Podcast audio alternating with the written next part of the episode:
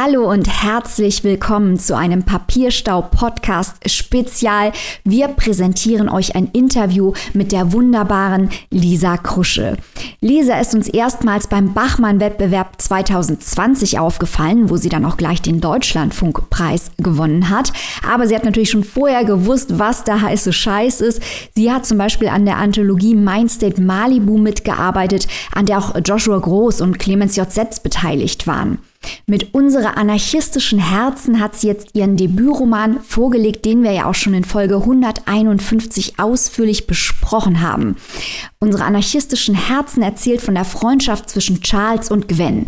Nachdem Charles Vater, ein bildender Künstler in der Krise, nackt durch Charlottenburg gelaufen ist, zieht die Mutter die Notbremse und schleppt die Familie samt Charles und ihrem anfangs neunjährigen Bruder Nico in eine Hippie-Kommune im ländlichen Niedersachsen. Charles vermisst Berlin, vor allem ihren Freund Gustav, muss aber für die aus der Bahn gekiegelten Eltern sorgen. Im Kiosk von Sinan trifft sie schließlich auf Gwen, die das Lädchen zum Boxenstopp für ihr Doppelleben nutzt. Gwen stammt aus einer reichen, aber emotional kalten Familie, verabredet sich über Tinder zum Sex mit Männern, die sie nicht leiden kann und die sie dann bestiehlt und gerät mit Bad Boys in Prügeleien. Charles, Gwen und Sinan tun sich zusammen. Wir haben Lisa zu ihrem humorvollen, intelligenten Roman ausgefragt. Außerdem geht es um die Bedeutung der digitalen Welt für die Gegenwartsliteratur, um Schreibschulen, Quallen, Bullabü, plus wir gründen einen Fanclub für den prominenten Zuhörer aus dem Zimmer nebenan. Ladies and Gentlemen, please make some noise for Lisa Krusche.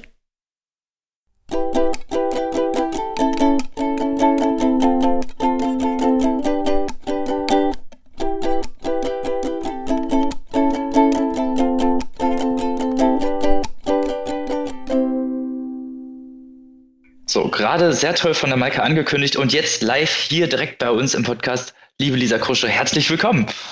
Hi, danke, dass ich da sein darf. Wir freuen uns sehr, dich hier zu haben. Ja.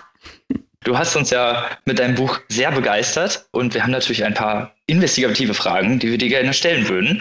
Einfacher natürlich erstmal digitale Medien in der Literatur, äh, Memes, TikToks, Instagram und alles, was damit zu tun hat, haben ja immer einen höheren Stellenwert, immer höhere Bedeutung in der Gesellschaft. Wie war denn der Stellenwert für dich in deiner, ja jetzt in deinem Buch oder wie war ist generell der Stellenwert für dich und wie ist das Verfahren gewesen, das in das Buch einzuarbeiten? Boah, also der Stellenwert, ich habe halt das Gefühl, wenn man über Gegenwart schreibt oder eine gegenwärtige Geschichte schreibt, dann passiert das einfach automatisch. Also es würde mir voll seltsam vorkommen, das auszuklammern, obwohl es vielleicht noch die ein oder andere komische Person auf dieser Welt gibt, die sich im Digitalen bewegt, aber so, also weiß nicht, wie es bei euch ist, aber es gehört ja irgendwie schon zur Lebensrealität einfach dazu. Und das einzuarbeiten, ich finde, das hat mega Bock gemacht, weil man so einfach formal und ästhetisch ja auch voll spannend ist und einem auch neue Möglichkeiten eröffnet. Ähm, einerseits finde ich sozusagen diese WhatsApp-Kommunikation oder Messenger-Kommunikation, da kann man so auf so eine gute Art, finde ich, Dialoge einarbeiten und das ja auch diese Ebenen miteinander verschränken. Und genau das Gleiche, finde ich, gilt für so, habe ich eigentlich mit Gwen gemacht, dieses, was dann so Tweets von ihr sind, dann hat man irgendwie nochmal so eine Metaebene im Erzählen und so. Also das, finde ich, eröffnet einem nochmal so andere Möglichkeiten. Ich finde es spannend, dass du das jetzt sagst. Ich habe vor einiger Zeit ein Interview gemacht mit dem wunderbaren Clemens Setz, der ja auch den Blurb zu deinem Buch beigesteuert mhm. hat. Äh, und er hat das auch gesagt. Er hat auch gesagt, dass er es ganz irritierend findet, dass viele Gegenwartsautoren entweder die digitale Kommunikation komplett ausblenden oder so tun, als sei jegliche Form der digitalen Kommunikation immer misslungene Kommunikation oder Kommunikation, die nicht den gleichen, die gleichen, gleich Grad an Gelungenheit oder den gleichen Stellenwert Stellenwert hat wie die Face-to-Face-Kommunikation. Wie hast du dir dann überlegt, welche Verfahren du anwendest? Du hast ja gerade schon ein bisschen beschrieben, was du gemacht hast, um die digitale Kommunikation abzubilden. Also wie hast du dich denn für diese Verfahren entschieden? Weil man findet ja auch manchmal diese Bücher, die dann quasi auch im, im grafischen Bereich WhatsApp-Kommunikation abdrucken und nur durch die Grafik wird klar, dass es sich um WhatsApp handelt. Das machst du ja überhaupt nicht. Du hast dir deine eigenen Methoden überlegt, das einfließen zu lassen. Ja, ich meine, es ist ja so ein bisschen durch Groß- und Kleinschreibung bei mir, aber ich weiß auch nicht, ob es das braucht. Ich habe das Gefühl, dass das schon über die Sprache funktioniert. Also, dass zum Beispiel da, wo sie miteinander schreiben, einfach anders reden. Genau, und bei Gwen bei den Tweets, da finde ich, ist es auch sprachlich ein bisschen anders als das, was sie normalerweise macht. Genau, das finde ich aber, finde es auch voll spannend, weil ich finde es überhaupt nicht mit dieser misslungenen Kommunikation. Also wenn ich mir zum Beispiel meine eigene Kommunikation mit FreundInnen so anschaue und so, ist es einfach voll die wichtige Ebene noch, mit der wir aufeinander kommunizieren und mhm. uns auch so durchs Leben begleiten. Das war vielleicht auch so ein bisschen so eine Vorlage irgendwie. Jetzt zum Beispiel mit meiner besten Freundin schreibe ich mir halt immer über den ganzen Tag verteilt. Ja, es war auch voll spannend. Ich habe mal so ein Essay über unsere Freundinnenschaft geschrieben und habe dann halt diese Sprachnachrichten und unsere Chatverläufe so als Material verwendet. ähm. ja, das ist nämlich, ist es ja auch voll die Materialfundgrube eigentlich, die man da mit sich in der Hosentasche rumträgt. Das stimmt natürlich. Aber wo wir gerade schon von Clemens Setz sprechen, wir waren ganz begeistert von diesem Blurb. Wie bist du an diesen Blurb rangekommen? Wie toll ist das denn bitte, Setz auf dem Buch drauf zu haben? Ja, das ist richtig toll. Und dann hat es meine Selbstzweifel so getriggert, weil ich immer so, oh Gott. Wieso? Wie kann dieses Buch da überhaupt noch mitrennen? Ähm, ja, ich hatte Glück, weil er meinen Bachmann-Text mochte. Ah. Und so bin ich an dieses Blurb gekommen.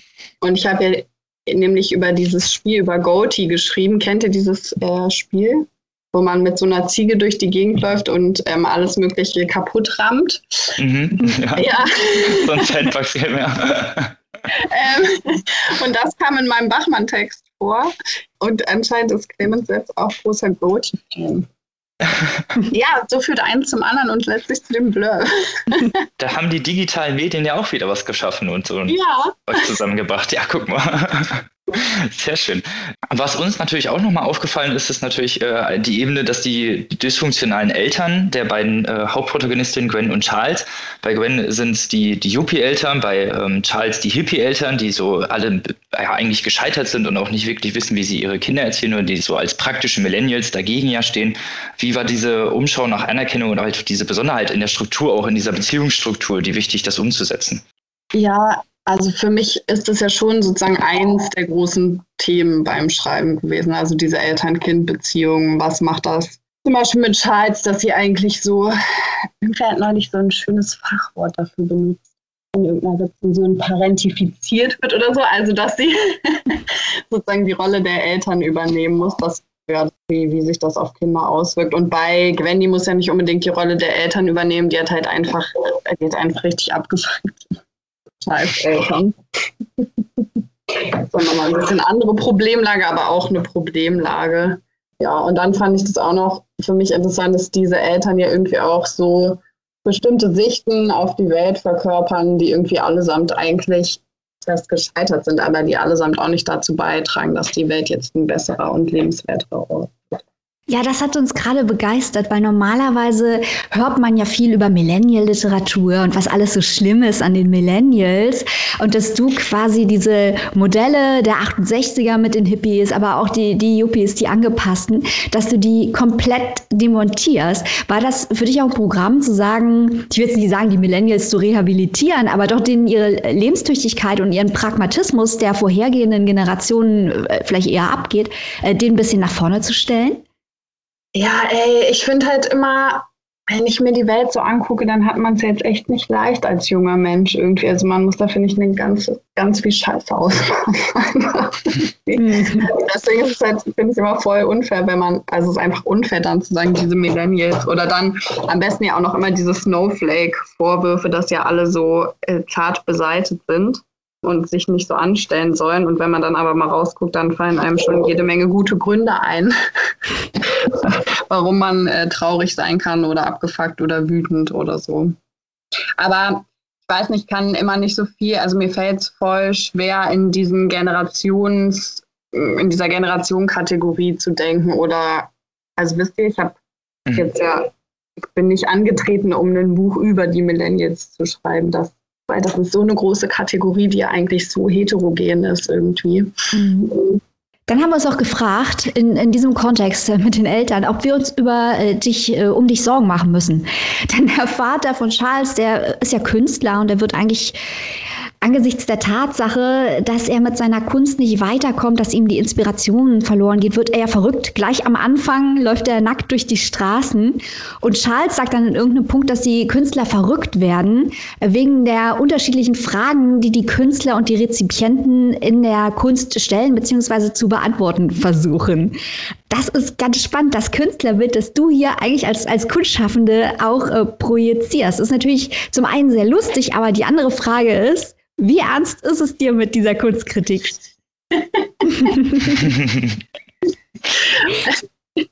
ja, ähm, naja, also das ist natürlich auch vielleicht so ein bisschen so ein Klischee, dieses, dieser leidende Künstler irgendwie, der so krass an sich selber zerbricht. Aber ich kann es auch verstehen, also ein bisschen Sorgen könnt ihr euch ruhig machen. Oh je. nee. Du kannst immer bei uns ähm, anrufen, Lisa. Ja, nee, also ganz so schlimm ist es noch nicht. Hm, ich bin jetzt auch noch nicht in Versuchung, nackt, nackt durch Berlin zu rennen mit dem nachgebildeten Kopf eines Lektors. Aber ähm, ich meine, das mit diesem also diese Beobachtung, die, die Charles da macht, dass man sozusagen verrückt wird, weil es so eine Diskrepanz gibt zwischen dem, eigen an, dem eigenen Anliegen, dass man äh, an die Kunst hat oder was man in seinem künstlerischen Prozess bearbeiten will oder den verschiedenen Anliegen, ist ja oft nicht nur eins, und dem, wie was dann RezipientInnen für Fragen daran tragen oder so, das kann ich schon verstehen. Aber ich glaube, wenn man sich halt einfach klar macht, dass das oft zwei grundlegend unterschiedliche Dinge sind und es darf ja auch so sein. Also Kunstwerke sind ja, sind ja offen und es ist ja klar, dass jemand, der mein Buch liest, da vielleicht andere Sachen hineinliest oder das anders versteht oder so und ja, andere Fragestellungen daran hat, als ich vielleicht in meinem Schreiben hatte. Da hoffen wir natürlich jetzt mal, dass wir nicht dazu beitragen, dich noch verrückter zu machen. Da. Ich muss mal sagen, das klingt jetzt voll cheesy, als wäre ich eine Schreimerin. Aber ich habe ja euren Podcast habe ich gehört an meinem Release-Tag. Das war so, ich war mit meiner besten Freundin, meiner Schwester und dem Hund und so, haben wir auf einer Wiese abgegangen. Das war nämlich einer von diesen Sommertagen. Einer von diesen dreien, die Und dann haben wir uns den Podcast angehört und das war einfach nur schön. Das war so ein cooler Release-Teil-Tag, euer Podcast, ja. Danke, da freuen wir uns. Vielen Dank. freuen wir uns wirklich. Wir hatten auch wahnsinnig viel Spaß, dieses Buch zu lesen. Wir haben uns, weil wir natürlich auch den Bachmann-Auftritt gesehen hatten, unglaublich gefreut, das Buch zu lesen. Und es hat uns dann auch nicht enttäuscht. Und äh, wir rufen nochmal an dieser Stelle den Deutschen Buchpreis auf, um bitte mal dieses Buch zu nominieren, um bitte Ganz mal genau hier klar zu kommen. ja, genau. Sonst gibt's Lack. Genau. ja, wenn ich nominiert werde, dann will ich aber, dass wir uns in Real Life treffen und anstoßen. Weil ich habe das Gefühl, dann habt ihr da großen Verdienst. Kein Problem. Buchmesse, die nächste Buchmesse kommt bestimmt. Mhm. Da sind wir auf jeden Fall am Start. Mhm. Falls das wirklich so sein würde, werden wir uns das natürlich sofort auf die Fahne schreiben. Ja. Ist ja klar. Ja. so, ähm, zurück zu deinem Buch. Dein Buch beschreibt ja auch eine Freundschaft zwischen zwei jungen, wilden Frauen, auch äh, aus ganz unterschiedlichen Verhältnissen, aber beide aus dysfunktionalen Familien und die ja in diesem Kiosk aufeinandertreffen und bei diesem Kiosk-Philosophen Sinan, der so ein bisschen als Katalysator für die beiden dient. Kannst du vielleicht noch mal so ein bisschen mehr zu dieser Figur erzählen oder zu diesem, ja, zu diesem, zu dieser Beziehung zu den beiden oder den Stellenwert auch für, für die beiden, die ja in diesem Kiosk auch zusammenfinden, mhm. ohne zu viel zu spoilern? Ja, ich habe irgendwie bei dem habe ich das Gefühl, dass der halt wie so ein, dass der einfach ein bisschen wie so eine weise, weise Figur ist. Der ist ja auch ein paar Jahre älter der ahnt einfach Dinge, die die anderen vielleicht noch nicht sofort ahnen. Ich weiß auch nicht, ist einfach so ein richtig guter irgendwie. Also es ist ja auch ein, ich finde, ich finde eine sympathische Männerfigur. Und dann, ich weiß auch nicht, ich habe ja, also das hat man vielleicht auch gemerkt, ich habe einfach eine Faszination für solche Orte wie so Kioske und auch für die Menschen, die da arbeiten. Ich weiß auch nicht, ich finde, dass solche Orte ja ganz oft so ihren eigenen Rhythmus haben und dann ja oft solche, es dort solche, gibt es ja auch in Kneipen oder so, dass es da immer so eine Person gibt, die so die Seele dieses Ortes ist irgendwie. Und das ist halt für mich Sinan in dem Kiosk. Wo du gerade über Orte sprichst, Wir freuen uns ja immer riesig, wenn wir Bücher lesen können, die nicht in Berlin spielen. Nicht, weil wir was gegen Berlin haben, sondern ganz einfach, weil es zu viele Bücher gibt, die in Berlin spielen und man sich denkt, bitte nicht der nächste Berlin-Roman. Und es scheint ja gerade in der, gerade in der jungen Gegenwartsliteratur auch eine Bewegung weg von Berlin und Hamburg zu geben. Also mit, mit Chian Archer und Leona Stahlmann und Tian Sieler, die alle aus, aus Orten in Deutschland erzählen, die viel repräsentativer sind für das Erleben der durchschnittlichen Jugendlichen oder der durchschnittlichen Menschen, weil die meisten Menschen wohnen nun mal nicht in Berlin und in Hamburg. Wieso hast du dich entschieden, über diese Region ausgerechnet zu schreiben und nicht zu sagen, hey, ich schreibe jetzt einen Berlin-Roman? Ja, voll unterschiedliche Gründe. Also ich wusste voll so relativ früh, dass die Anlage eben ist, dass Charles als Figur aus der Großstadt weggeht in die Provinz. Das kam mir einfach so, manches kann man ja auch nicht so genau erklären. Und dann war das auch eine pragmatische Entscheidung, das in Hildesheim spielen zu lassen, weil ich komme ja aus Hildesheim und ich kenne diesen Ort dadurch, dass ich da aufgewachsen bin, einfach echt gut. Und Hildesheim ist auch so klein, man, man kennt das dann halt. Und das war beim Schreiben super entspannt, weil ich nicht recherchieren musste oder so, sondern diese ganzen Orte einfach präsent hatte.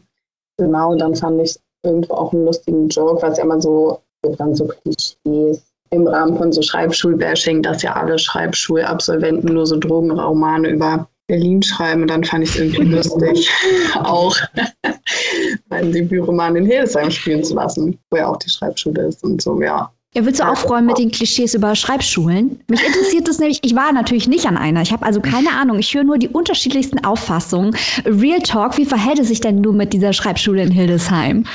Ja, ich finde halt, ich habe jetzt da auch nicht alles gefeiert. Also ich habe da, bin da auch noch nicht ganz durch mit meiner abschließenden Bewertung sozusagen. Es war jetzt auch nicht für mich unbedingt die schönste Zeit, aber es liegt, glaube ich, auch viel an mir oder an diesem subjektiven Zusammenhang Spiel von mir und diesem Ort, aber ich finde das immer so richtig langweilig, wenn Leute Schreibschulen so bashen, weil ich mich immer frage, ey, erstens, also wenn man, wenn man in die bildende Kunst guckt, ist das ganz normal. Mhm. Gut, da ist diese Tradition vielleicht auch schon länger da, aber da ist das einfach absoluter Standard, dass Leute an eine Kunsthochschule kommen und da frage ich mich immer, okay, was steht jetzt für ein Literaturverständnis eigentlich hinter diesem Bashing? Sind, seid ihr alle in der Goethe-Zeit hängen geblieben? Ähm, und dann wird es ja, finde ich, also es geht dann oft darum, dass es ja angeblich so ein elitärer Ort ist. Dann frage ich mich aber manchmal, ob nicht eben dieses Schreibschul-Bashing das eigentlich Elitäre ist. Ich hatte mal so einen Professor an der Kunsthochschule, der hat immer gesagt, die Ästhetik ist der Ort schlechthin, an dem sich das Feld der Macht verteidigt. Also sowas kann halt auch Zugänge öffnen, ne, wenn man solche solche künstlerischen Studiengänge hat für Leute, die vielleicht nicht aus Haushalten kommen, wo man diese ganzen Codes und dieses ganze Wissen über das literarische Feld und so direkt mitbekommen kriegt. Ja, deswegen, ich weiß auch nicht. Und dann ist es ja auch so, wenn ich mir angucke, wer alles so auf einer Schreibschule gewesen ist und heute eigentlich eine eine Rolle spielt im Literaturbetrieb, dann ist es ja auch nicht ein homogener Stil, sondern ganz unterschiedliche Positionen irgendwie. Ja, genau. Und gleichzeitig, ich meine, es gibt auch viele Sachen, die man an Schreibschulen kritisieren kann. Zum Beispiel, dass die oft nicht so, nicht so divers sind. Also, ja. Okay. Aber also eine Art Stigmatisierung der Schreibschulen sozusagen, die da herrscht. Äh, das geht, das bringt ja eigentlich nie wirklich weiter. Wir regen uns ja auch immer ein bisschen darüber auf, dass immer gefragt wird, wo denn unser Germanistikstudium ist oder habt ihr überhaupt Germanistik studiert? Das ist hier so ein interner Witz bei uns. Zwei von aber, uns haben es und einer nicht. Und einer nicht. Das alle die Rätseln da drauf. aber das ist jetzt aufgeklärt.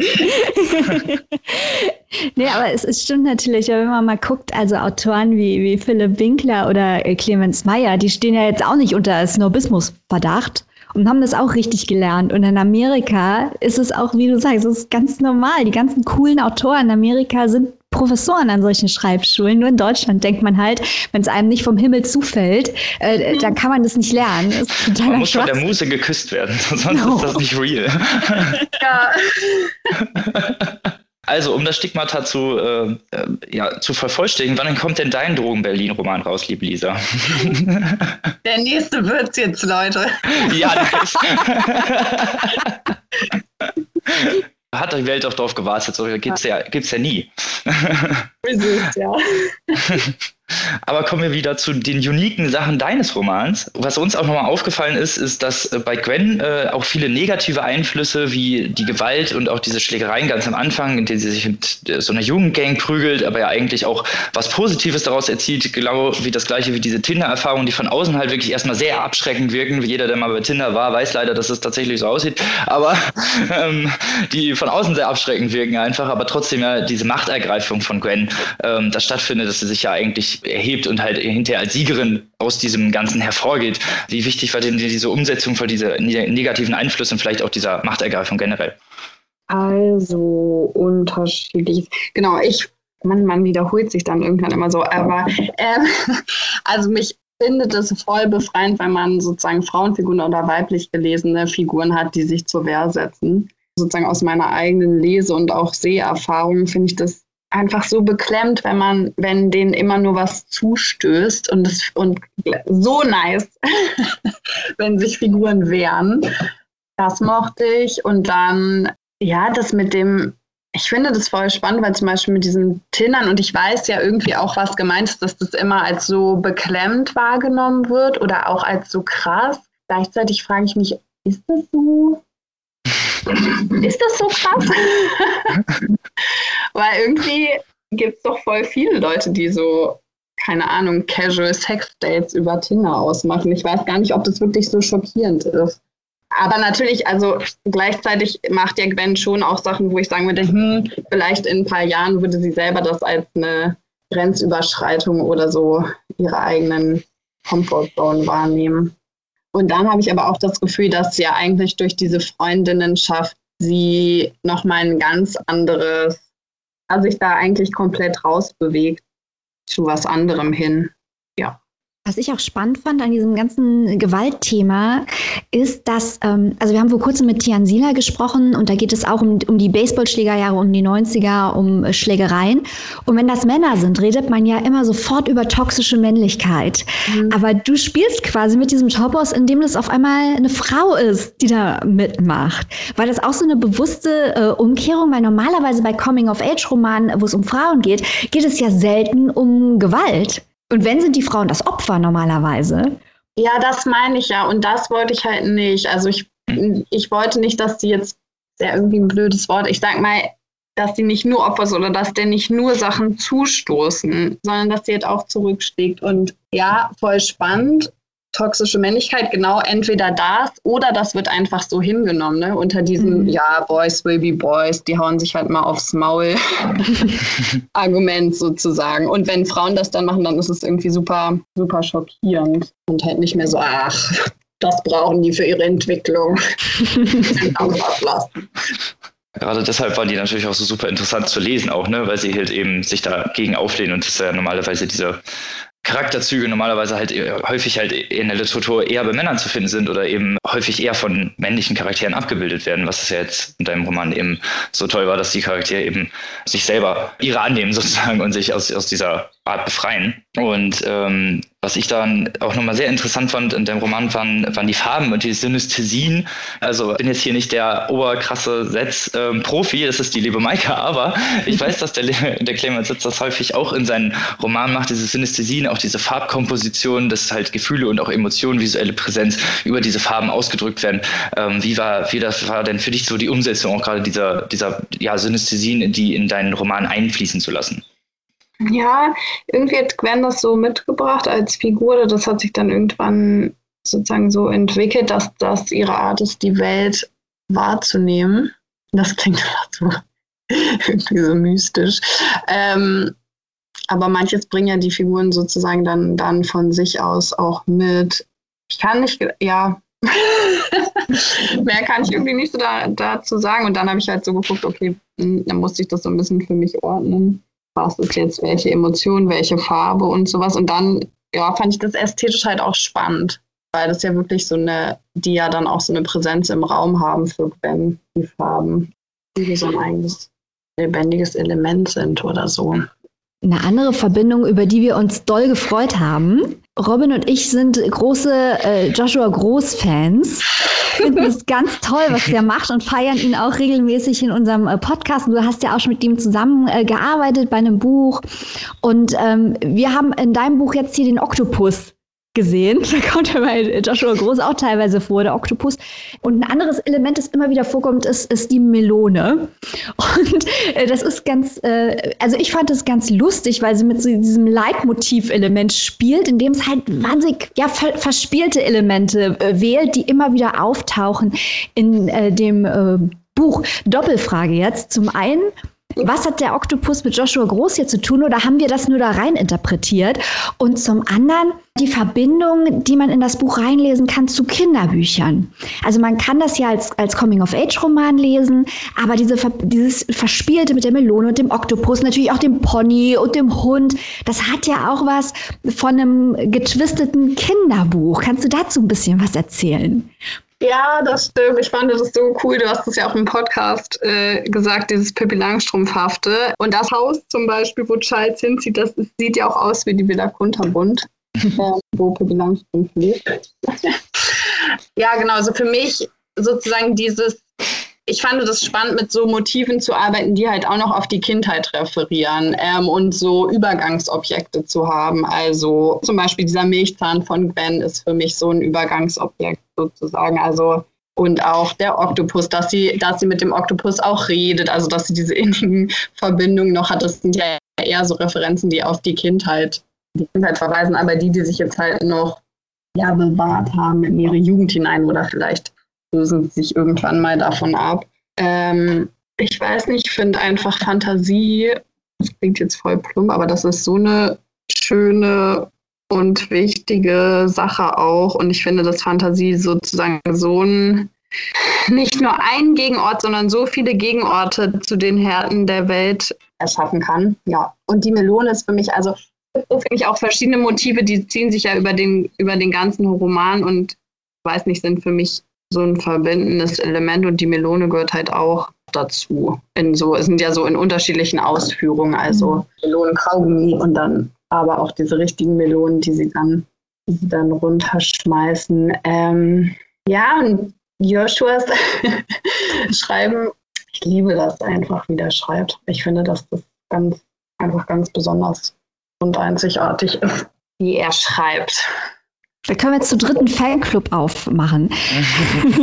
ja, Ding ist, also es ist halt mein Boyfriend. Ach so, das habe ich nicht gewusst. Aber ich komme trotzdem gerne in diesen Fanclub rein.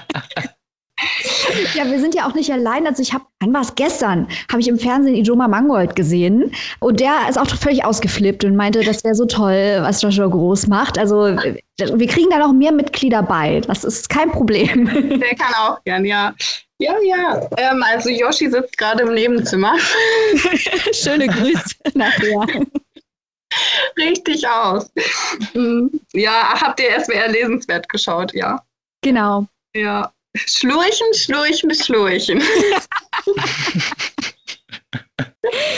das ist mal unterhaltsam. Nicht so unterhaltsam wie unser Podcast natürlich, aber auch ziemlich unterhaltsam. ja, in dem Fall ja. Ja, man, man, man muss auch, also man, wenn man von allen hemmungslos geliebt wird, ist auch irgendwas faul. Also ein paar Leute, die nörgeln, braucht man immer. Man muss nur die richtigen Leute auf seiner Seite haben und solange Ijoma Mangold jubelt, ist alles gut, finde ich. Eben. Sonst kann man halt nicht cool Haters gonna hate sagen. Genau. das ist das Wichtigste. Also wenn mich alle lieben würden, ich hätte kein Problem. Nein, habe ja auch schon Verriss bekommen, also alles gut. Haters gonna hate. Genau. Außerdem ist das ja auch so. Ist ja auch eine Art von ne, Emotionalität und das ist ja auch einfach nur Anerkennung. ja, also liege ich dann abends auch mal im Bett und sage mir das sofort. so muss man das sehen. Ich merke schon, wenn wir hier den Fanclub fertig etabliert haben, machen wir eine Selbsthilfegruppe auf. Das wird super. genau.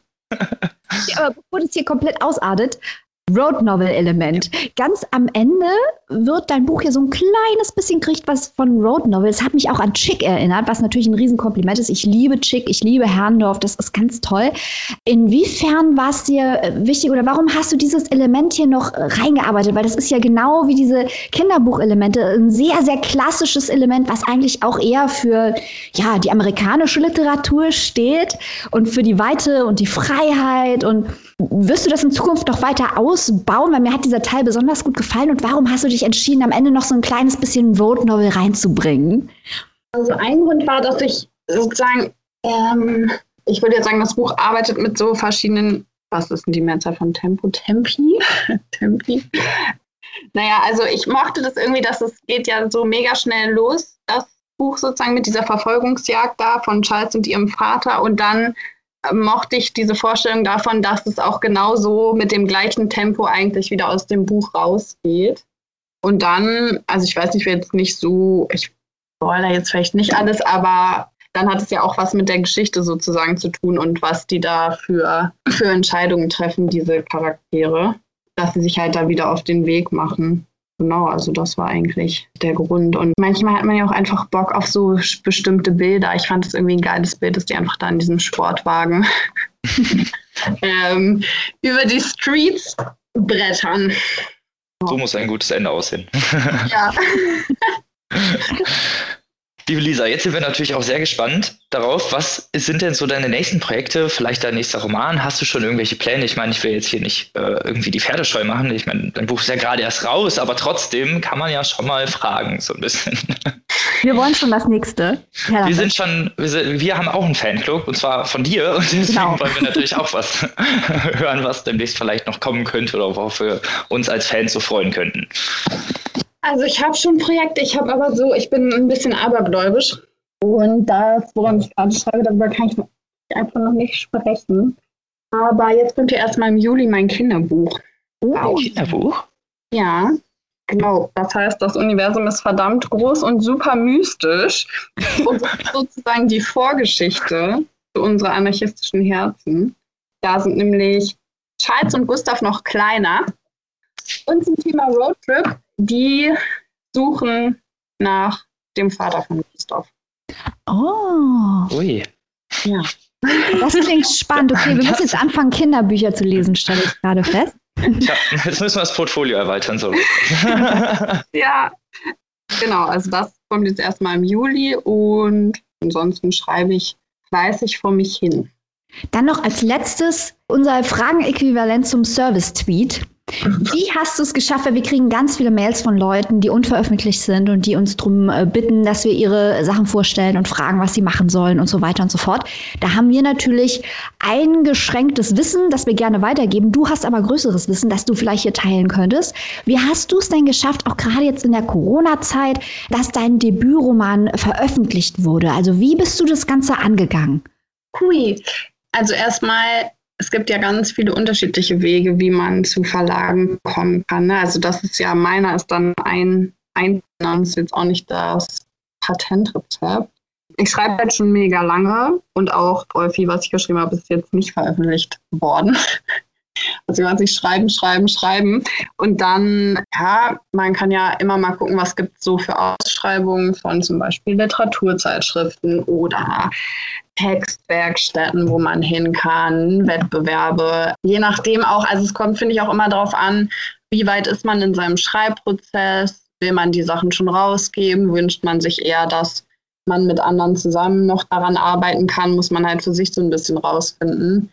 Sozusagen, es ist ja auch ein auch ein Lernprozess, wann ist man eigentlich bereit für so eine, für so eine Öffentlichkeit mit seinem Schreiben, wann ist man überhaupt auch bereit für andere Meinungen und auf welche Art und Weise. Genau, es gibt ja diese Seite literaturport.de mhm. und da sind eigentlich immer so verschiedenste Ausschreibungen gesammelt. Also das wäre zum Beispiel ein Tipp, dass man da mal schaut. Ja, so war das eigentlich ja bei mir. Also ich habe ja auch vor dem Roman eben schon klassisch in Zeitschriften veröffentlicht, in Anthologien veröffentlicht und dann weiß nicht, dann auch ein bisschen wie so ein Schneeballsystem. Also dann fragen einen vielleicht ja auch Leute, hey, hast du Bock, was zu machen? Und so zum Beispiel, der Verlag hat mich in einer Anthologie entdeckt. Da hatte ich meinen Romananfang drin. Und so bin ich zu meinem, meinem Verlag gekommen. Genau, aber keine Ahnung, es gibt ja auch Leute, die, ich weiß nicht, Fame im Internet sind und dann schreiben sie ein Buch oder ja, es gibt da so viele unterschiedliche Wege, genau. Okay, also Leute, ihr wisst Bescheid. Vielen Dank für die Tipps. Da werden genau. die, Bücher oder vielleicht bald die Bücherautoren und Autorinnen bestimmt freudig, dass sie das hören. Äh, da sind gute, sehr gute Tipps bei gewesen. Und liebe Lisa, vielen lieben Dank, dass du dich unseren Fragen gestellt hast, dass du hier mit uns zusammen warst und ein so nettes Gespräch geführt hast. Und wir wünschen dir natürlich noch ganz viel Erfolg mit deinem Roman. Tausend Dank an euch.